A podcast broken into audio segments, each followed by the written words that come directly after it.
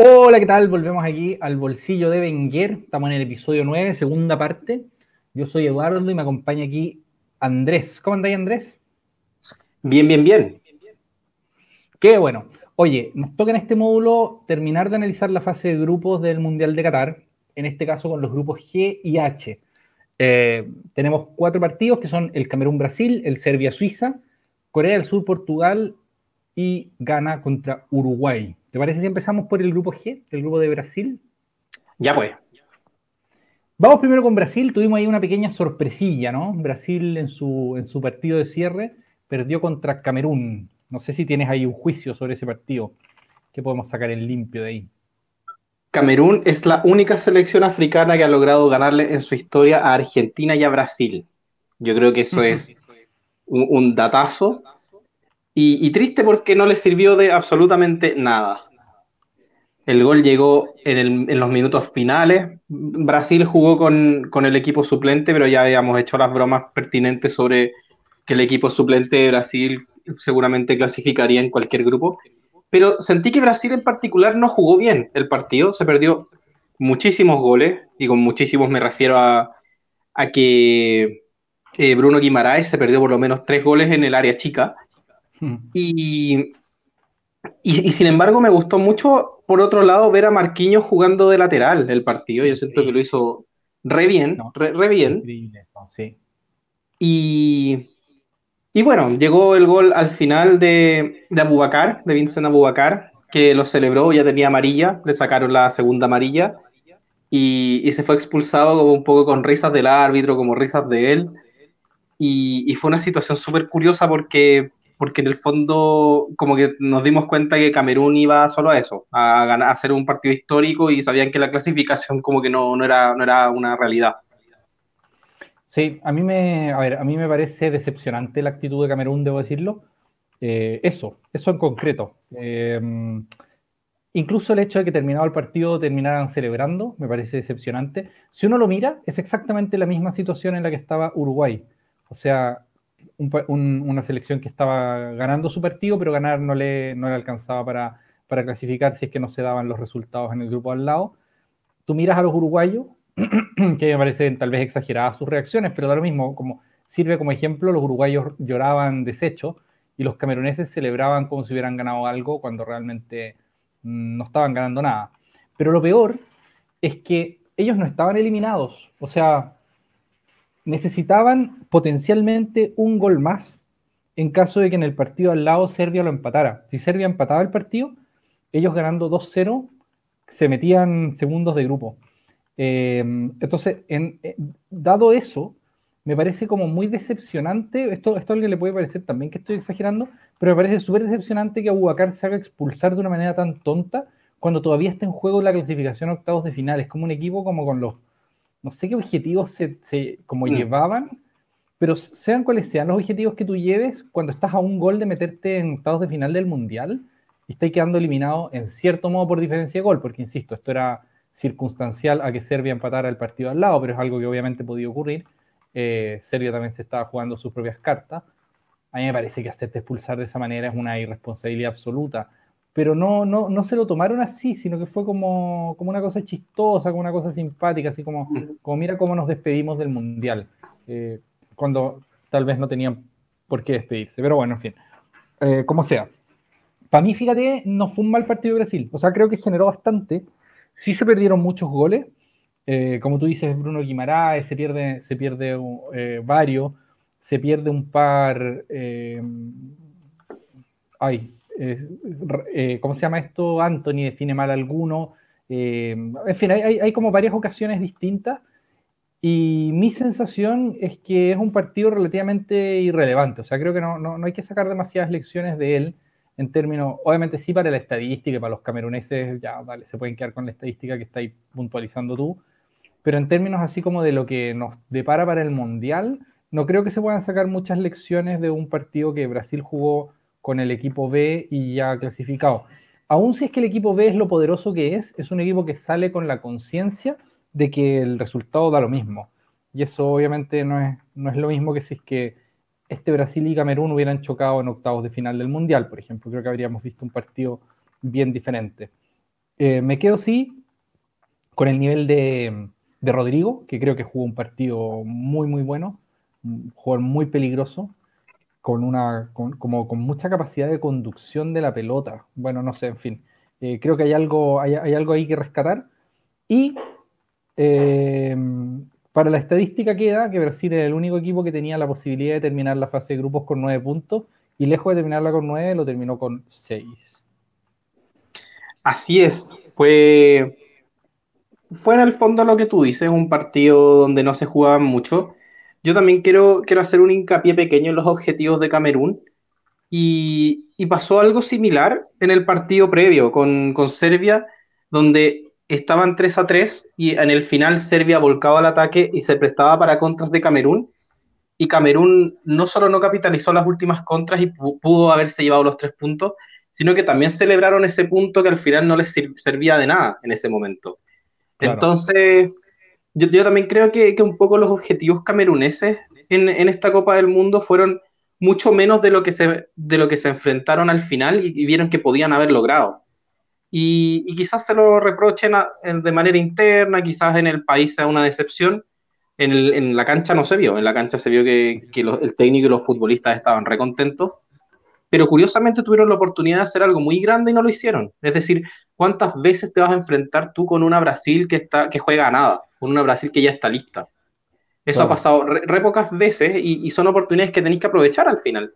Camerún tuvo sus jugadas de, de, peligro en el partido, pero, pero eran islas. No, no, no fue como que Camerún estuviera manejando la pelota, sino que cada cierto rato tenía una jugada importante, un buen papel de, de Ederson en general al arco, sí. pero, pero mal, mal Camerún en, en, ese sentido, es decir, está en un mundial, está en ante una oportunidad única. Sabéis que en el partido al lado se van a, se van a sacar chispas y que, y que puede ser para cualquiera. Por último, trata de, trata de hacer tu mejor papel para, para clasificar, no, no solo para, para, llevarte un triunfo que, que, al final es como anecdótico nomás. Sí, no, a, mí, a, mí, me pasa exactamente lo mismo.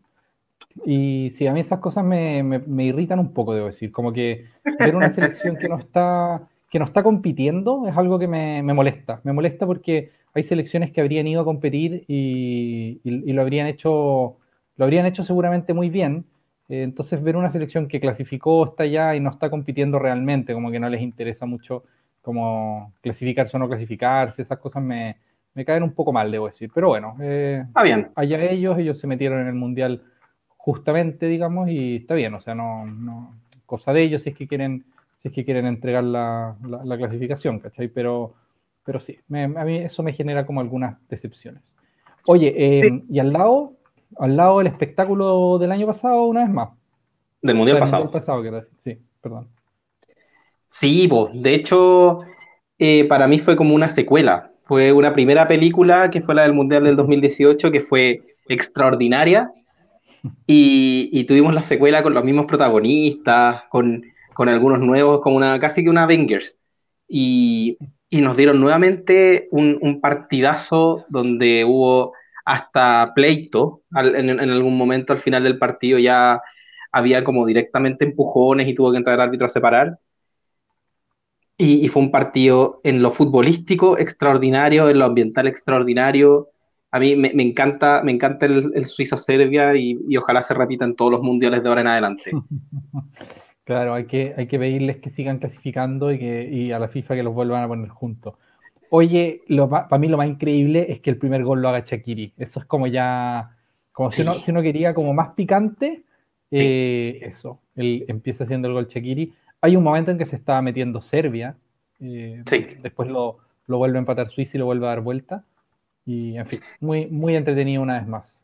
Yo creo que para, para darle como el contexto a este partido hay que quizás un poco recordar el del Mundial pasado, que fue un 2-1 en el grupo también con Brasil, esa vez fue en la fecha número 2 y fueron circunstancias similares. Es decir, Brasil se sabía que era el que iba a pasar como primero del grupo y Suiza y Serbia tenían este rol de, de ocupar la segunda plaza y lo definieron en la segunda fecha, parte ganando Serbia con un gol de Mitrovic, quien también marcó el día de hoy, y, y tuvimos un, el empate de Granit Xhaka y el gol del triunfo sobre la hora de, en una contra de, de Serdan Shakiri, y ambos celebraron con el famoso símbolo de, del águila albano kosovar, por hacia la, tribuna de Serbia en un gesto provocativo que casi le genera una sanción en el Mundial pasado. Y, son los mismos protagonistas, es decir, este partido ya venía con una pica importante, entonces abre el marcador Serdan Shakiri y él celebra, porque ya no, obviamente sabía que no podía ser el, águila nuevamente, pero celebra haciendo callar a los hinchas de Serbia. Después de eso, el partido prosigue y al poco tiempo viene el empate de Alexander Mitrovic, un golazo de cabeza, uno de los goles de cabeza más lindos quizás del Mundial por cómo, por cómo es la trayectoria del centro y cómo la desvía. Y, y al poco tiempo después, Dusan Blajovic, que es una de las grandes figuras serbias que nosotros preguntábamos por qué tenía tan pocos minutos, si estaba tocado o algo así, aprovecha una, una especie de desatención en, la, en, el centro de la defensa suiza, que han habido muy pocas en el Mundial de, ese tipo de, desatenciones, y logra marcar el gol. Yo veo un poco de complicidad del, arquero, debo decirlo, que no era, no, era, no era Sommer, no era Jan Sommer que estaba con un cuadro gripal. En fin, cuando, cuando marca este gol Dusan Blajovic, él va a celebrarlo haciendo callar a la tribuna suiza. Eh, en el segundo, o sea, eh, antes de terminar el primer tiempo, viene nuevamente por banda derecha un centro que termina convirtiendo eh, en Boló. Marca su segundo gol en el Mundial. Se van empatados con la fricción así, pero a flor de piel en las tribunas y en la cancha. Y en el segundo tiempo, una jugadaza colectiva de, de los suizos que incluye tacos de primera en el área, etcétera. Una habilitación de, de Shakir impresionante termina con el gol de Freuler, del jugador del Nottingham Forest. Y, ahí se acabó el partido en cuanto a los goles, pero no en cuanto a las llegadas. Hubo muchas llegadas, muchas acciones. Y este, este intento de pleito al final que involucraba a Granit Xhaka, que fue uno de los autores del gol del 2018. Entonces fue todo, y, estaba peleando con Mitrovic también. Entonces fue todo muy, muy emocionante. Nosotros casi que avalando la violencia, pero, pero, es que esos partidos con, con, esa pica y esa alma yo siento que se viven mucho mejor. Sí, no, son, son, son bonitos, son bonitos, son entretenidos de, de ver, son, son, o sea, dan mucho espectáculo, esa es la verdad, dan mucho espectáculo, más allá de, de las opiniones políticas que uno pueda tener en la controversia. Yo creo que la mayoría de las personas que nos escuchan, que deben ser latinoamericanas o españolas, seguramente tampoco tienen una posición política con respecto al conflicto entre entre Albania, Kosovo, y Serbia, Yugoslavia, digamos, eh, que, es un conflicto político además bastante antiguo, que tiene, tiene como su origen en, el gobierno de Slobodan Milosevic, o sea, es como una cosa así ya que, en fin, es raro para mí que alguien tenga posición política, pero bueno, por si es que alguien la tiene, eh, aclaremos que nosotros no tenemos ninguna al respecto, o sea, no, estamos solo juzgando como la parte estética de un, de un partido de fútbol en el que hay tanta como, como tantas ganas de ganar, tanto, tantas cosas extradeportivas que están influyendo y, es como un clásico, es como un derby, es como un derby de selecciones y eso siempre es bonito. Pero yo encuentro que es incluso más curioso porque el tema derby no necesariamente es por Suiza, sino que es por los cracks suizos. Claro. Porque, porque en el fondo Suiza no tiene una injerencia directa contra Serbia, sino que son, son los jugadores Shakiri y Granit Xhaka principalmente, y, me parece que Seferovic también. Eh, me parecía que, que podía ser el otro, no me acuerdo. Pero había un núcleo de jugadores suizos importantes que ellos tenían esta, estas ascendencias kosovares, albano-kosovares, y que ellos tenían la pica con, con, Serbia.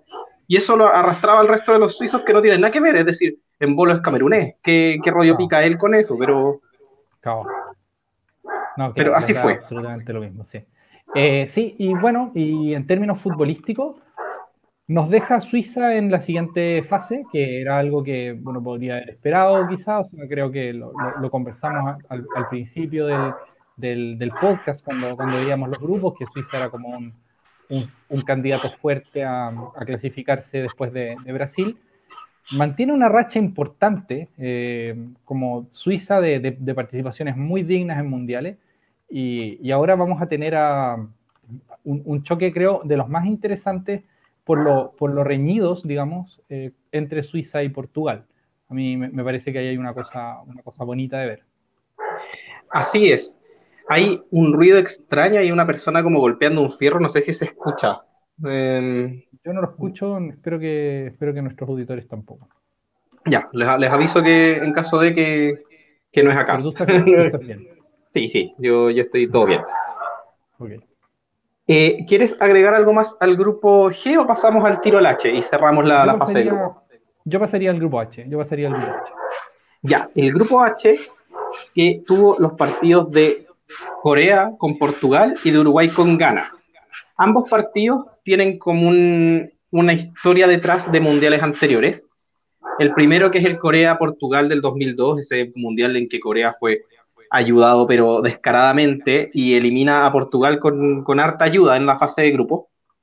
Y el partido de Ghana-Uruguay que tiene el, el, recordado partido de cuartos de final del 2010 con la famosa mano de Suárez, el penal que después se le va a Samoa Yan y que termina llevando a una definición a penales. Es decir, Ghana tenía para meter el 2-1 en el minuto 120 y se le va el penal. No, no lo ataja Muslera, ¿sí? sino que, lo, tira al, al mondongo lo tira al palo y fuera, sí. Oye, y definición a penales que por si es que le hubiera faltado algo de picante a ese partido, cierra el loco Abreu con un penal a Lopanenka, si es una cosa así de locos, es un, es un partido completamente absurdo ese.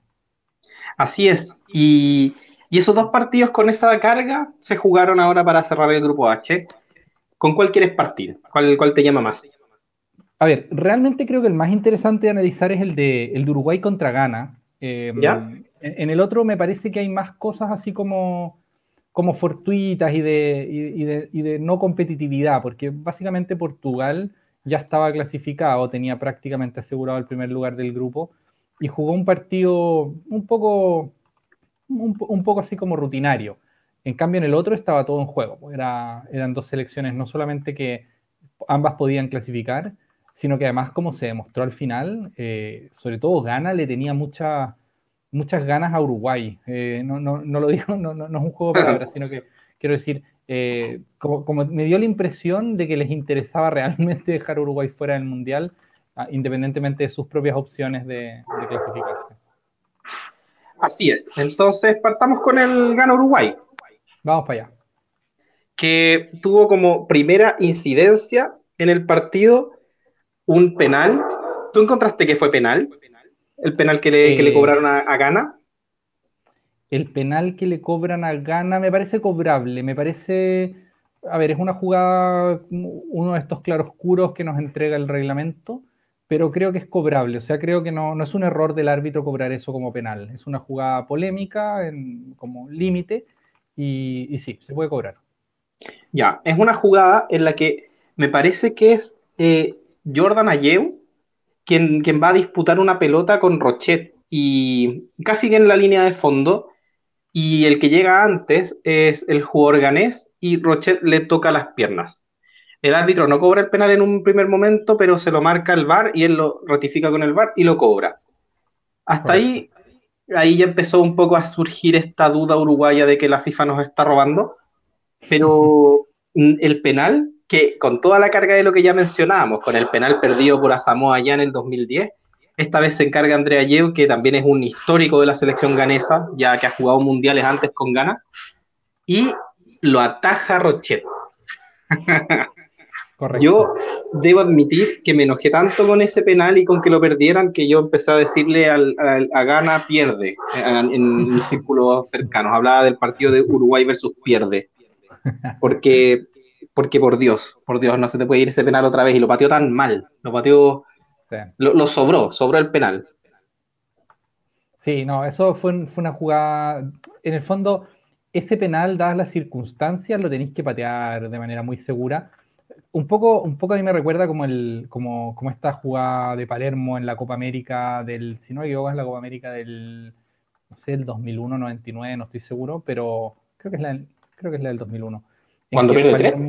Se pierde tres penales, claro. Es como, mira, si se te fue un penal, eh, no, podéis, no patear así, no puedes patear igual el segundo que como pateaste el primero, en el fondo. A mí me pasa un poco eso con, con Gana. Este es un penal que había, había que meter y bueno, lo, lo perdieron. Así es. Y esta vez Alonso alineó al fin a De Arrascaeta como titular, porque digámoslo, de Arrascaeta los minutos que jugó frente a Portugal, demostró que, era el jugador que tenía que jugar y, y, marcó los dos goles. Uruguay era la última selección que quedaba sin marcar ningún gol en el Mundial, en el presente Mundial. Con los goles de Rascaeta se puede decir que todas las selecciones se fueron con al menos un gol para, para la casa. Y excelente actuación de Rascaeta. Uruguay manejó bastante bien el primer tiempo. El, ya el segundo tiempo le pasó un poco más la pelota a Gana, Gana tuvo más chances, Uruguay tuvo algunas contras, se empezó a desenvolver de esa manera el partido. Y mientras tanto, Portugal y Corea empataban. Entonces, con eso, Uruguay era el que estaba clasificando. Correcto. Sin, em, sin, embargo, sobre el final, que llega el gol coreano, que después lo vamos a analizar más en profundidad, Uruguay, que estaba con un desfaz de aproximadamente 10 minutos de, de, partido contando los descuentos, se dio cuenta que tenía que marcar un tercer gol. Y ahí es cuando empiezan los ataques uruguayos, las contras ganesas, estaba el partido dividido, dividido por la mitad, es decir, no existía ni mediocampo uruguayo ni mediocampo ganés, sino que estaban todos en, ambas áreas. Casi no existía ni defensa uruguaya ni defensa ganesa, era como un... Exacto, era un revoltijo, una, era una pichanga al final. Y hay un par de jugadas polémicas, un penal, un supuesto penal a Darwin Núñez y un supuesto penal a Cavani, que, que yo creo que ninguno fue. Ahí, ahí tú eres el que sabe, el que sabe más reglamento, pero, pero la actitud de los relatores, bueno, eso lo vamos a conversar después, pero la actitud de los relatores de DirecTV por lo menos fue, fue absolutamente asquerosa. Es decir, estaban echándole la culpa, la culpa al arbitraje de, del, de que Uruguay necesitara otro gol, como si los uruguayos hubieran hecho un tremendo mundial, cosa que no hicieron. Y... Sí, no, muy miserable, muy miserable. Después lo vamos a conversar, como tú dices, pero absurdo. Sí, y no lograron, no lograron la, hazaña. Quedaron eliminados, que ganaron por 2 a 0, necesitaban un tercer gol. Se vieron imágenes después eh, patéticas, yo me atrevo a decir, de, de la selección uruguaya se vio a Fernando Muslera increpando al arquero como directamente como apuntándolo con su mano y, me, da, me dio risa porque nosotros, que, igual somos un poco pesados en la intimidad, yo decía que impresionante darnos cuenta después de tantos años que Muslera tiene mano. Bueno, no vamos a discutir su, su calidad como arquero, sí, ha sido un arquero constante, pero este mundial no lo jugó, pero, pero esa actitud hacia los árbitros merece sanción. Jiménez creo que se amarreó a uno de los árbitros, Cavani, terminado el partido, empujó la, cámara de, o sea, una de las pantallas del bar, la botó al suelo.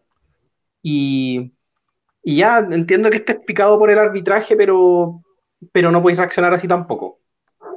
Claro, es que además, para mí, la, la actitud así como seria de los uruguayos, y que es también la que uno en general veía en redes sociales, al menos la que yo veía en redes sociales, era como, oye, sí quedamos eliminados en los otros dos partidos, en el fondo. Si no, no le pudimos ganar a Corea, Portugal nos pasó por encima, hicimos dos goles en todo el mundial y los dos fueron en este mismo partido.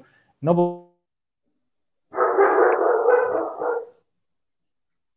a clasificar y si no te lo cobran, echarle a eso la culpa de la eliminación. Si en fondo la eliminación, eliminación estuvo por el muy mal juego que hizo Uruguay en los dos primeros partidos. Completamente. Eh, amargo partido para Fede Valverde, que venía siendo un poco la figura de, Uruguay, tanto en, Real Madrid como lo que se esperaba como ícono de esta selección. Y, noté que se le recriminó mucho el no querer patear el último tiro libre. La última jugada del partido fue un tiro libre, no vamos a decir que era cercano, unos, yo creo que unos 30 metros al arco, y, y que se encarga Nico de la Cruz, el jugador de River Plate. Y muchos pedían que lo tomara Valverde a ver, si lo hubiera tomado Valverde y lo hubiera pegado al arco, yo creo que ya era muy difícil marcar ese gol para que fuera, era un tiro libre lejos. Entonces, ya echarle la culpa por eso creo que es un poco injusto. Ahí quizás la decisión de, la Cruz de pegarle al arco fue no la más acertada, pero yo creo que ya pedirle eso a los jugadores es un poco entrar en la desesperación. Y, eso fue lo que al final mostró Uruguay, estaban desesperados. Sí, no, yo estoy completamente de acuerdo. O sea, eso no, era un tiro libre arco, estaba muy lejos. Es como, yo recuerdo un gol de, de Beckham contra Grecia, jugándose también la clasificación, en que saca Beckham un zapatazo más o menos desde esa distancia eh, y con, el que terminan metiendo a Inglaterra en, un mundial. Me parece que en un mundial, quizás en un Eurocopa, ahora me bajó la duda. Pero lo que quiero decir es que ya, Beckham tenía probablemente la mejor pegada de la historia de los del fútbol de tiro libre después de la de Juninho Pernambucano o, en esa conversación. Eh, Sinisa Mihailovic podría meter uno también en ese, en ese debate. Y Beckham efectivamente hace ese gol y aún así, haciéndolo, a mí me parece medio irresponsable jugarte todas tus cartas en una situación como esa a que vas a lograr meter un balazo de 30 metros en el, en el ángulo, digamos. Eh, Fede Valverde es un jugador que no hace goles de tiro libre, no regularmente. ¿Podría hacerlo? Sí. ¿Tiene una gran pegada? Sí. Me parece una estupidez como criticarlo por no patear al arco desde ahí. Si De la Cruz se tenía fe y creía que lo hacía, o por lo menos que en el rebote podía pasar algo, bueno, no, tampoco voy a criticar a De la Cruz por patear al arco, pero, o sea, en el fondo, una clasificación o eliminación no se juega en la última jugada, a menos que te perdáis un penal o que te perdáis un gol sin arquero, que pase una estupidez de ese estilo, ¿cachai? Pero por cómo se dio el partido, esa jugada me parece completamente trivial y por cómo se dio el mundial en general de Uruguay. Así es. Y bueno, eh, de las cuatro selecciones sudamericanas se fueron dos en fase de grupo, decepcionante dentro de todo. Uruguay, yo creo que por plantilla tenía para pasar en el grupo y, no lo logró, no lo logró. Los jugadores de Ghana que eh, un poco se vieron ya después del penal y después del 2-0, sabían que ya no tenían chances de clasificar se notó que ahí tenían como ese orgullo por, un poco vengarlo del 2010, o ni siquiera, ni siquiera tanto por vengarlo del 2010, sino por cerrar su mundial de la mejor manera, que yo creo que es lo entendible. Entonces, ellos terminaron aguantando el partido bien, y, bien, bien por gana, yo creo que hizo un,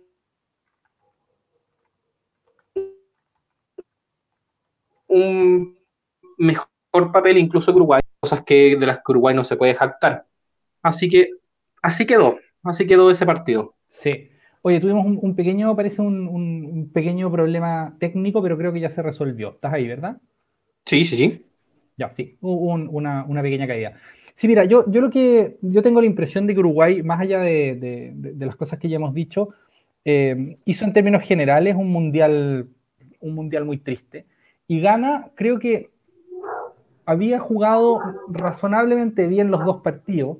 Eh, pero con Portugal pierden bien y a Corea le ganan un partido que, en mi opinión, esto obviamente es muy objetable, en mi opinión no lo juega mejor gana.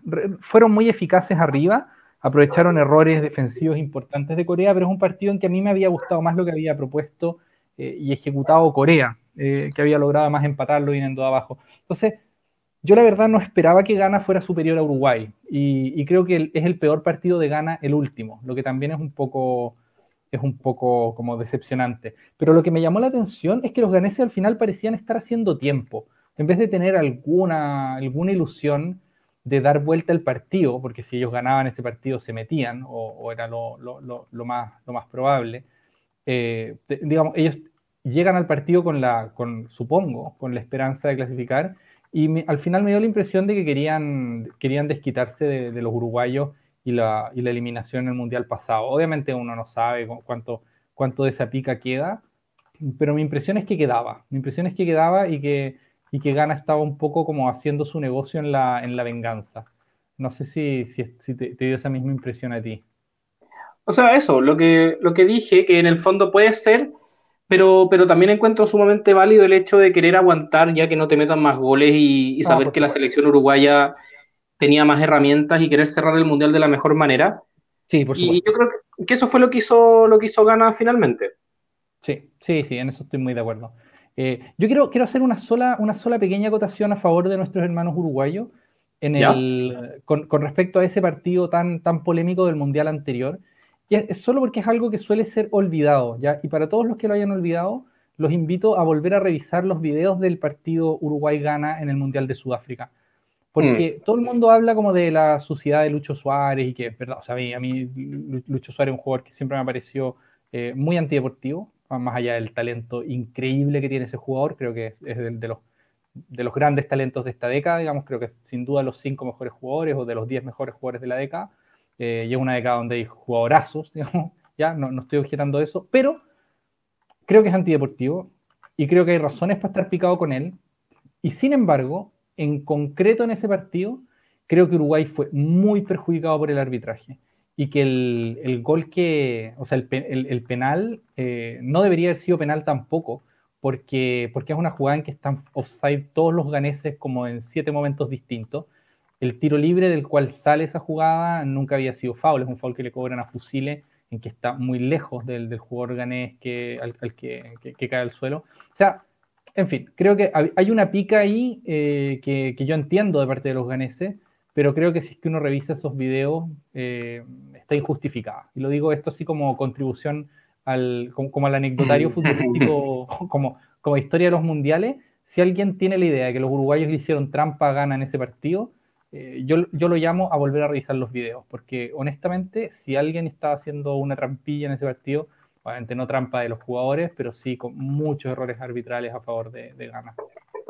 Eso, eso pasa, pues de repente uno, uno se acuerda más de, del final de la historia que de toda la historia. Es como este famoso partido del, del robo de, de, Stanford Bridge, como fue llamado del Barcelona, saliéndonos un poco el Mundial, en el que ganan, o sea, empatan el partido a última hora con un gol de Iniesta y, uno se acuerda de Drogba mirando la cámara diciendo como, stop, this is a, this is a rob, no, no me acuerdo qué. Es una, una desgracia, es una maldita desgracia. Sí, claro, pero muy enojado. Y, y, eso muy, muy indignados todos con el robo del Barcelona, pero en la ida hubo unas, unas fallas arbitrales asquerosas que favorecieron también al Chelsea. Entonces, eh, uno, se acuerda quizás del final, del desenlace de la historia, pero es toda una historia además.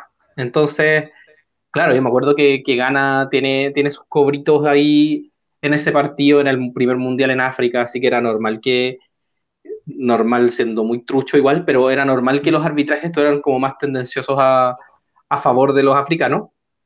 Pero, pero... Representante africano. Claro, claro, pero así fue, así fue. Eh, de ahí viene la famosa jugada del penal, que yo creo que ya, ya es un poco tarde para analizarla, el, penal de la mano de Lucho Suárez, pero gana ahora, después de todos estos años, después de 12 años de ese mundial, logró aguarle la fiesta a Uruguay y si ese era su premio de consuelo, lo, lo consiguieron. Así es. Sí, yo creo que el premio consuelo se lo llevan, eh, no se llevan el premio mayor al que deberían haber aspirado, Creo que Uruguay gruesamente fue superior a Ghana en el partido en, todas las facetas del juego. Pero, más allá de todo lo que hemos dicho hasta acá, además creo que Uruguay soltó la pelota demasiado una vez que se vieron con la, como con la tarea hecha, contando con que, lo mismo que le pasó a Alemania en cierto modo, pero de manera más descarada, es como que contaban con que Portugal les iba a hacer el favor. Y Portugal, como vamos a conversar ahora, no les hizo ningún favor. Así es, el partido de Portugal-Corea del Sur, que se abrió rápidamente con un gol de Horta, con una muy buena jugada por la derecha de Diego Dalot, que, saca... Sí, sí, Dalot es un jugador que ha tenido una temporada muy buena. Era un jugador muy discutido en el Manchester United y ahora ha tenido una temporada muy, muy buena. Y, y no es titular. Entonces, ahora que aprovechó sus minutos, porque también Portugal salió con un equipo un poco más más suplente, no estaba ni Bruno Fernández, no estaba Bernardo Silva, etc. Eh, se ponen arriba rápidamente y, eso también le daba a, todo el, partido de Uruguay otra sensación, es decir, Uruguay clasificaba con, simplemente ganar. Entonces, después al minuto 27 llega el gol, llega el gol del el empate de Joan Won Kim, que, nace de una especie de blooper de Cristiano Ronaldo. La pelota le rebota en la espalda y él termina habilitando al jugador coreano. Sí. Y... Tuvo muy mal partido Cristiano. sí, bueno, sale, sale rápido. Lo, sacan de cambio, es decir, ya el técnico, el técnico portugués ya sabía que Fernando Santos sabía que ya el partido estaba muerto y que Portugal ya tenía prácticamente asegurado el primer lugar. Pero eh, Corea no, no, no, tira la toalla, en el fondo sigue jugando, sigue jugando. Y en el último minuto de una jugada rarísima, en el que hay un córner para, Portugal, sale una contra en la que Portugal parece que se olvidó de defender. Es decir, yo, encontré curioso ese córner, encontré curioso que, todo Portugal se volcara al ataque, sabiendo que, en verdad no estaba jugándose prácticamente nada, que el empate les servía, y si bien la derrota no les quitaba nada, pero ¿para qué perder? Entonces se viene una contra manejada por Hyun Son, que, ha tenido un mundial muy discutido.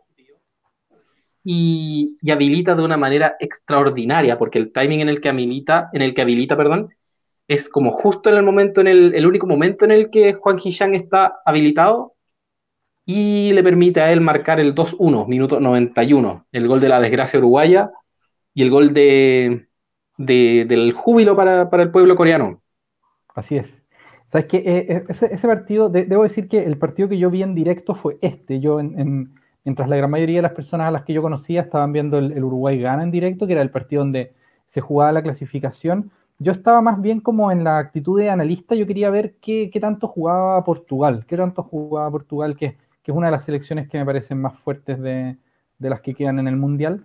Em, y claro, me llamó mucho la atención porque Portugal estaba como con, como con ganas de hacer, de hacer los nueve puntos, muchas ganas de hacer los nueve puntos.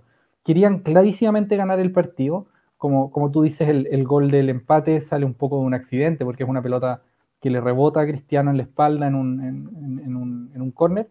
Eh, pero lo que más me, me, llamó la atención es como la, la actitud cuando, el, cuando están 1-0, o sea, cuando están 1-1, Fernando Santos empieza a sacar a todos los jugadores que en teoría había guardado como si necesitara ganar. Y si bien es cierto, había una combinación en que podían perder el primer lugar del grupo, la clasificación ellos ya la tenían. O sea, en fin, me, me pareció muy, muy interesante como esa actitud como como ultra competitiva y casi como excesivamente competitiva de los, de los portugueses. Em, pero claro, no contaban con que los coreanos son una selección también muy combativa y, es una de las cosas que más me gustan, debo decir, del fútbol asiático en general. Y, aquí incluyo a selecciones como Irán, selecciones como, como Japón y selecciones, obviamente, la, propia Corea. De Qatar creo que vimos mucho menos, pero me parece que son selecciones en general muy combativas, que no, bajan los brazos, lo que, lo que depara a veces partidos muy bonitos.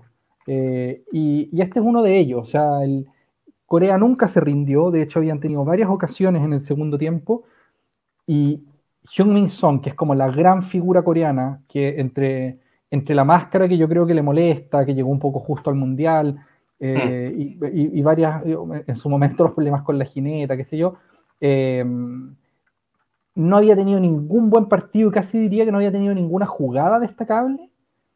Y hace una absoluta genialidad en la última jugada como del Mundial prácticamente para Corea, cuando ya se estaban yendo, terminan ganando el partido y, extraordinario. O sea, hicieron básicamente la misma de Japón, fue como muy simétrico, como los equipos de Extremo Oriente ganándole, el ganándole a, los, a los equipos ibéricos en el último minuto.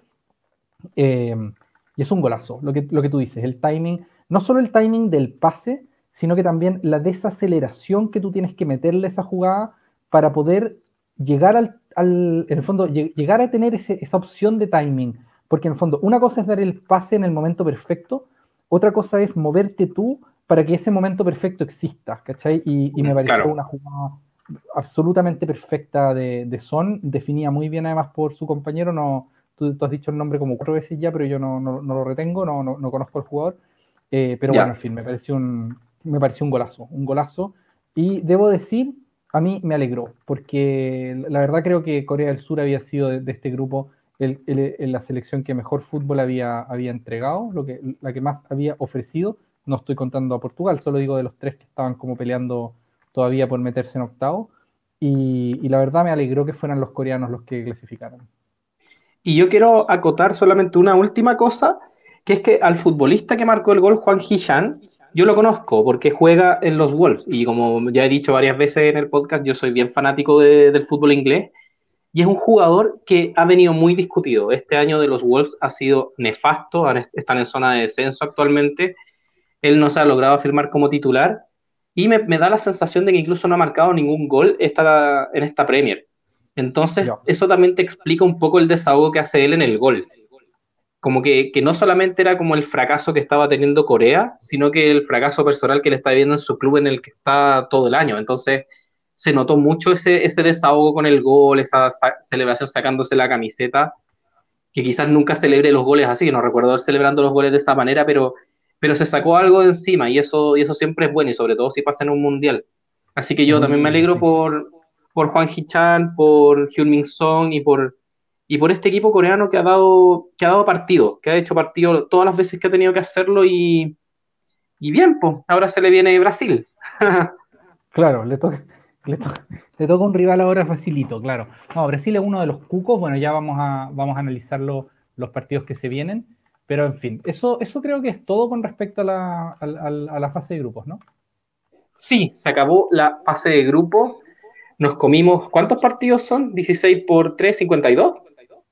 16 por 3, 48. Si me 48. sí. sí, sí, sí. la, matemática nunca fue lo mío. Pero, pero sin ninguna vergüenza, respecto a eso, quiero decir que nos comimos en menos de dos semanas 48 partidos, que es muchísimo, muchísimo fútbol. Y, esto no para. Mañana al tiro empiezan los octavos de final que ya analizamos en el capítulo anterior. Así que ahora en el tercer módulo vamos a analizar las otras cuatro llaves de octavos de final que nos van quedando, de los grupos que se cerraron entre ayer y hoy.